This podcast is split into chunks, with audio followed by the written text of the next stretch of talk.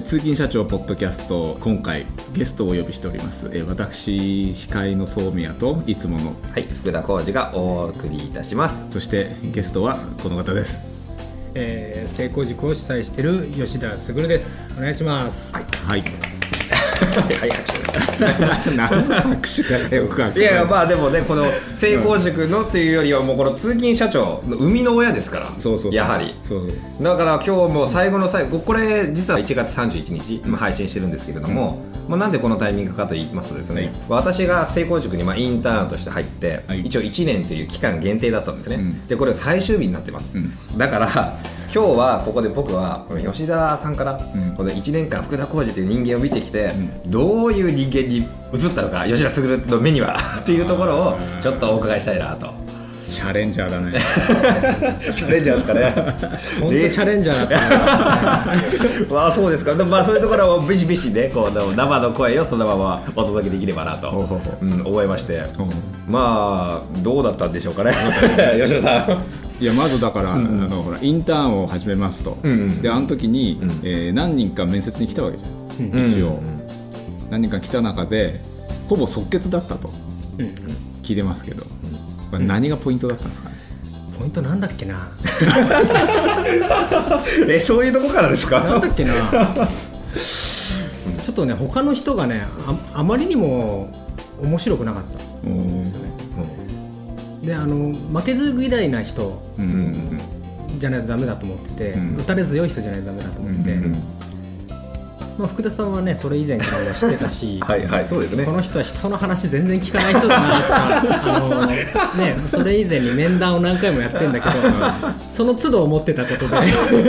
そうもうねおっしゃる通りなんですけどこれねあのまあまあこれはまあちょっと2人の中でいろいろあった話になるんですけれど、あのですねいろんなアドバイスをしてくださったんですよ吉田さん、まあ、吉田さんだけに限らずグループミーティングっていうのが成功塾で、まあ、毎週、えー、と土曜日第2土曜日にやってたんですよね、その中で皆さんがいろんな意見をくださるにもかかわらず、僕は次の月に それはだから自分が納得いかない方法だったからそれはやらないで自分と違う方法をやってき全ましてた自己流でやってくるの。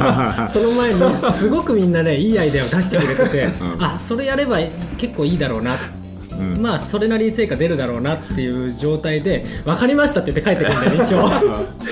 一応分かりましたって言って帰って次じゃあやってきますみたいな感じで帰ってくるんだけど次来るとあれから考えたんですけど。全然違うことやってる。で自分なりに今度考えてみましたみたいなのでやってみてやっぱり失敗してんねあー。そう。せっかくせっかくみんなが考えてくれたのになんだよ何だったんだよその時間はっていうことですよね結局。それを僕は、まあ、気づいてたか気づかなかったかは分からないですよ当時。の 僕は。今は気づいてますけどね、まあ、気づかせてもらったんですけど、うん。まあそういう、まあ、自分で言うのもなんですけど割と問題児だったんじゃないかなと、うんそういう人間を1年間付き合ってみてどうだったんですかね吉田さん的には。うん、あの大変だろうなと思ったんですよ最初に、はいはい。であのー長くやってると絶対喧嘩になると思う、うんうんうんなるほど、で思ってたんだけど、うん。やっぱりダメでしたね。なんかオチだらけでなんかそこ違いますよとかないないですかねうーんそまあまあ確かにね。あのーもうもう何も僕フォローできないじゃないですかあの、まあ、あのダメだったっていうんじゃなくてあのやっぱりでも一番難しい人だったと思う、うんうんなるほどなるほど。そうですね。僕は、うんうん。うん僕はだからすごい学びになったんだけど、うんうん。最終的に僕はですよ、僕はあの吉田さんと1年いてやっぱり初めはあの一番入った当初っていうのはすんげえ人だから、何でも答えを知っていて、バンバン提示してくれるんだなと正直思った。んですもうちょっと依存型の人間。正直。あもう何か言ったら全部答えが返ってくると思ってて行ったんですけど、何にも答えは返ってこないし、ここれしてみたらあれしてみたらと、ん。で要は自発的に自分で何か答えを見出せよっていううん。要はスタンスだったんですね吉田さん、でそういった時に僕は初めてショックだったわけですよ。えなんだ何にも教えてくれないじゃんかよって。で一番初めそこでショックを受けたんですけど、うん。あでもよくよく考えてみれば、うん。それって自分自身がその依存しちゃってるよねその吉田さんっていう人間にねと、うん。そうじゃなくてあの入る前にもそうだったけど自立する人間を作っていくプログラム、結局はインターンとしての期間も1年で、うん。そこからは出ていってもらうっていう形だったので,、うん。でそれを理解するまでにはちょっとやっぱ時間がかかりましたよね正直、うんでそれが理解できるようになってからは、ああなるほどなと、うちょっと寛大だなっていうふうに 思うようになってたんですよね。ちょっとですよちょっと。ちょっと寛大だなと。そうそう。そういう思うようになってってでそれがもっと早く気づけばよかったんですよねきっと僕が。うん、それが気づくのがもうちょっと早ければいろんな意味でもっといろんなアクションを取っていってたのかもしれないんですけれども、まあ、自然のやっぱりな流れにこう沿っていったら今になったじゃないんですけど、なんて言うんだろう。やっぱ来るべき時にはそのタイミングでなんか運ばれてくるなと、うん。僕は、うん。無理やり自分でその時に何か働きかけてこうしなきゃいけないこうしなきゃいけないって言ってやるのはもちろんいいんですけど、うん。それそこで無理をする分うん。何かまた違ったところに負荷がかかる。うん。だからそこではものすごくなんか自分のモチベーションだったりとかが落ちてしまったりするんですけどそうじゃなくて僕の場合は今を今この時点を考えるんであれば、まあ、そういういろんなことを試すのはいいんだけれども、うん。自然と目標ゴールが決まっていれば、だんだんとそちらに運ばれていくなっていうふうにしてうん。思ったんですね。でそれは吉田さんと一緒にいろんなことをさせてもらうようになってからそういう考え方が入ってきてあとまあ吉田さんのそれこそいろんなご紹介でインタビューさせていただいたんで、そういう人たちの考えとかに触れることもできた。だから本当に人との出会いがまさに僕はこの1年でそこが思いっきり変わったんでまさか去年の今頃ね通勤社長でインタビューさせてもらったような人たちとご縁ができるとは思ってなかったわけですよ正直、まあ、下川さんであり本庄さんでありとずっとイベントに参加さ、うんねしてくださった人たちも本当たくさんいらっしゃって。でもそれが1年後経済的な部分のところだけ見れば事業としてはうまくいってなかったかもしれないですけど、ん。僕個人的な部分だけでお話しさせてもらえれば、ものすごいこれお金に換えないご縁っていう、ものすごい莫大な資産をうん。いただいたなと、そういうふうに正直思ってるんですね、だからこれはね吉田さんにね感謝を超えた大感謝なんですよ。ね台がついただけじゃん まあまあそうなんですけどでもまあそれぐらい本当にあのこれはちゃんとまあねまあ吉田さんにも直接会ってる時にはまあ必ず何かの形でお返しするんでとは言ってるんですけどまあそういうあれじゃなく本当にこれは素直にすごいいろんな意味で1年間お世話になったなと、まあ本当にすごい人だと与え、いろんなものを与えてもらってたんだなっていうことに気づいた。1年でしたと、なるほうん。そういう感じなんですよ。吉田さんのイメージですね。どなるほどね。うん。うん、でどうどうですか？まあ、じゃあこうこう吉田さんの方からは、うん。要するに福田さんを1年間、まあ、育ててきてというか、うんうん。をやってきて、うん。やっぱり自分なりの気づきであるとか、あなんかあったんじゃないかと思うんですけどね。気づきはねものすごいいっぱいあったんだけど、でもたくさんありすぎるんだよねこ一番衝撃的だったのは、れ衝撃的だったのは、うん。あ僕は福田さんを教えることはできないってことに気づいたこと。やっぱり人間ってある程度タイプがあるじゃないですか、うんタイプがあってその人に合った指導方法はうん。あると思ってて、うん。まあ実際あるんですけど、うん。あるのでそれに合わせた方法をやれば1年間フルに使えれば、まあそこそこせ結果出せるだろう。うんっていうのは自分の中の読みであったんです。よ、うんうん。うん。難しいなと最初から思ってたんだけど、うんまあ解決策はあると思ってたんですよ、うんそれなりになんとかなると。うん。でも僕と福田さんの相性で考えていくと、あこの2人で、まあ簡単に言うと教師と生徒役、うんうん師弟関係を作るのは無理だと、それが機能しないんだ。なるほどなる。ほいうことに気づいたんですよでそれはあのある占い占いっていうかあのライム先生っていう方に見てもらって、はいはい。そそれでああの教えてもらったんですけど、うんうんうんでうすうす気づいていながら、うんやっぱりそうかという、でそれはショックでしたねやっぱりね、うんうんどっかに解決策あるだろうと思って本読んで人にいろいろ相談してみて、うん。うん。方法を探してみたんだけど、うん。要は何もしてあげないのが一番ためになる。っていうことが分かるん。ですようん何かをしてあげようと思ったらダメなの、うんうんなるほど。最初から何も教えてくれなかったって言ってるけど最初の方は、うん。あの一通りビジネスを立ち上げて、どういうふうに考えて、うん。えー成果を出すかっていうところまでは一通りのプロセスあはー全部教えてるんですよ、教えた時点でうん教えるのは全部やめたんですね、うん。でそれ以上は全部教えたことはノノートに書いてたから、うんうんノートを見れば全部必要なものは書いてあるから、うんうんそうですね。それを見直して開き直して、うん。もう一回自分で考えていくんだ、うんうん要はそこで自分で問題と向き合って、うんそ解決策を探していくっていう作うんうん業をしてましたはいはい。はいっていうのでずっとやめてたんですけどやっぱ時間かかりますね,、うんね時間うん。うん。うん。うん。だから僕はすごくね見ててもどかしいんですよ。できる質は持ってるんですよ、うん。すごいエネルギーもあるしうん。人当たりもいいし、うん。人から可愛がられるタイプだし、うん。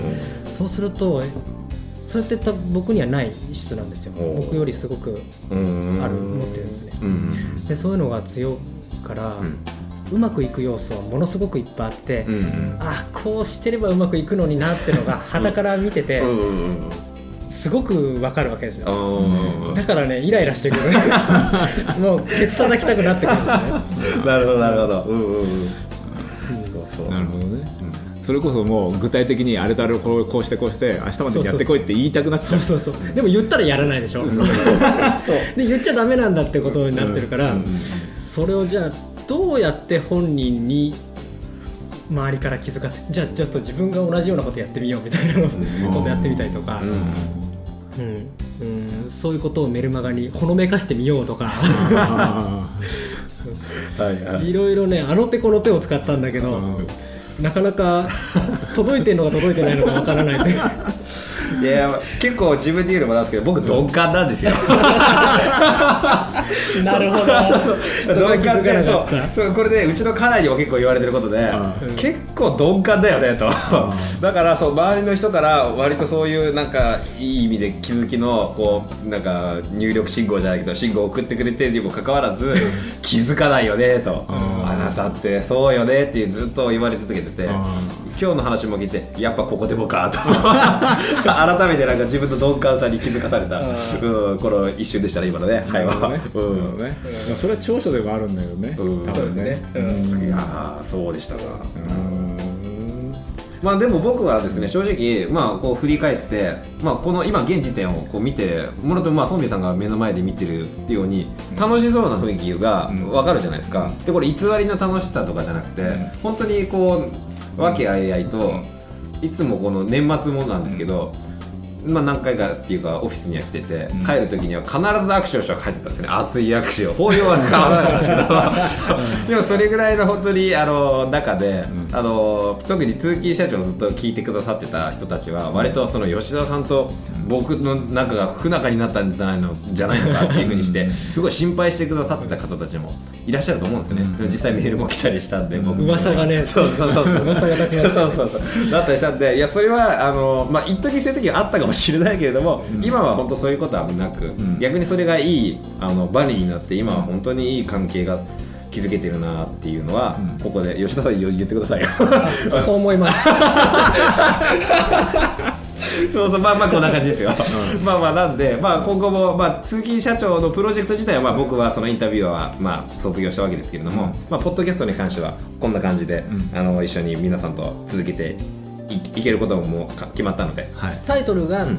通勤社長ポッドキャスト。そうですね。はい。っっていうふうに引き継ぐんだよね。そうですそうです。はい、になっていきますんで。応援してあげてください。お願いします。いやいやこちらこそよろしくお願いします。吉田さん、うん、そんな感じですがはい。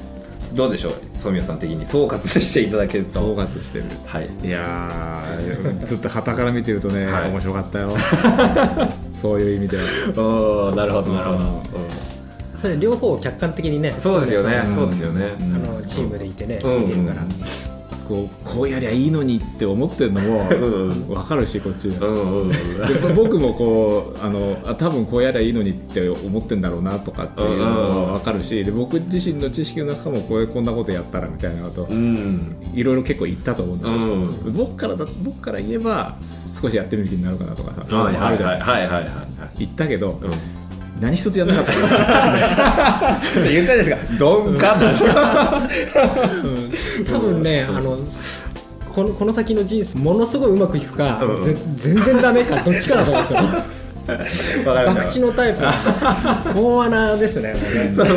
大穴か。そうか。いや大穴でもすごいです。当たったらすごいですからね。当たったらすごい。すごいですよ。だからぜひ期待してください。だから当たる確率低いから、そうそう。それ上げてくださいだから俺そうかそうか。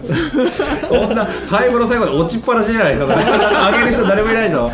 だから自分で上げてもだんだん辛くなってきたんでじゃあそろそろじゃあまあ話題を切り替えて。ですね、まあ僕が上がる話題って言ったらやっぱりこれしかないんで。通勤社長の今何回かイベントやってきたんですけど、はい。大好評だったイベント、はい。通勤社長カートグランプリの第2戦があります。はい。これがですね2月15日、日曜日になるんですけれども時間は10時から12時の2時間、うーんと場所は北千住のシティカート、前回参加された方はねあのすすでにもう雰囲気とかも分かってると思うんですけども、はい。とってもいいとこですからご飯もすぐにあの食べれます。いやこれ笑ってるけど本当に 本当ですよ。美味しいご飯食べるカレーライスとかラーメンとかねあのありますから。そうそうありますあります。ありますよ。だからあの昼ちょうど終わってお腹が空いたらみんなで自由昼食をとってもらいながら、あのね、セセミナーじゃないにせよなんかそこでいろんな交流をして深められるイベント。を、そ外出てあの道越えればマクドナルドとかもあるし、ね、ああそうそうですそう。ですファミレスとかもあるし、ね、そうそうですそう。ですあれ道越えるの大変でしょ道越えるの？道越えるのはあの四号線歩道橋があるから。あ歩道橋ある。ああそうです。だからというわけで吉田さんも来てください。セミナーやるらしいので吉田さんその日、うん。だからどうせだったら会場をだから行けないカートセミ上でえだってセミナー夜でしょどうせ？あいやそうなんですか？あ。午後？あじゃあ大丈夫だ。午前中。午前中だ。うわいいやって書いた後のセミナーで。ないっていいじゃないですか まあまあそんな感じで。まあまああのこれでした。強制じゃないのでこれは。吉田さんは反強制ですけど。まあまあちゃんとあのあのまあ来れる方はもしよろしければ2月15日あの参加したい方とかいらっしゃったらミクシーのコミュニティの方にですね通勤社長のコミュニティがあるので、はい。そちらの方とかあとは私マイミクしてるくださってる方なんかはメッセージ直接送っていただければ詳細の方をお届けしますので、あのご連絡いただければと思います、通勤社長 in ポッドキャストの、えー、とブログあはい。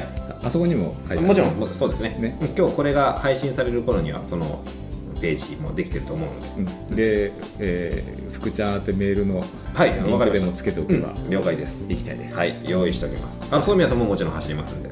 はい。ね、これはいつも宗宮さん本気出しちゃって 元だけないから。見てやってください。冷静そうなこう声を装っていつも話してますけどカート上では本気です。えーままだあれ3割ぐらい。だ 負けず嫌いなところもこうね 見てながらですから。そうそんな楽しいイベントになってますのでぜひ2月15日ですね、はい。あのよろしければ振ってご参加ください、はい。というわけではいえーこれ何回目でしたっけ？もうそうですね何回ですか？5回か6回になりましたね多分多分5回目ぐらいの、うんそうですね。えー社長インポッドキャスト、はい。えーこの辺で終わりにしたいと思います、はい。えー次回はあれかな？きっとカートグランプリのそうですね。イベントの時にまた収録しながらやりたいなと思ってますので、うん。その後にまたはいはい報告したいと思います、はい。ということで、えー司会の宗宮と福田と吉田でしたそれでは皆さんまた。